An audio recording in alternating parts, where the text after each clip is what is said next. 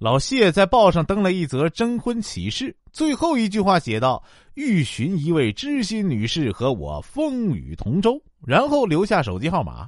第二天，老谢收到一条短信：“请问你说的风雨同舟的舟，是小木船还是豪华游轮？”经理，年轻人对经理说：“我能不能请求您考虑，呃，给我增加工资的问题呢？我不久前结婚了。”非常抱歉，我的孩子。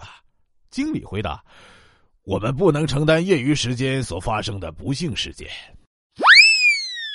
两只蟑螂外出回来啊，大蟑螂哭诉：“人们总是叫它害虫。”小蟑螂却欢喜的报告说：“人们对它很热情，总向它打招呼。”害虫。有位电视台的女记者在播报新闻时经常闹笑话。有一回播报的新闻中有飞机在空中盘旋一周后离去的内容，他自以为是的把新闻用词口语化了。只听他说：“飞机在空中盘旋一个星期后离去。”新闻导播和在场的工作人员当场全部吐血。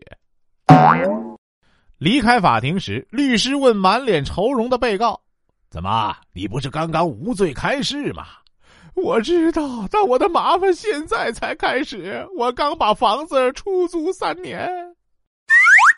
医生跟病人对话：“你有没有听我的建议？睡觉时将窗户打开呀？”“有。”“那么你的气喘完全不见了吧？”“还在，反而我的手表、电视、iPad、笔记本电脑都不见了。”话说，动物们呐，排了很长很长的队要进入诺亚方舟。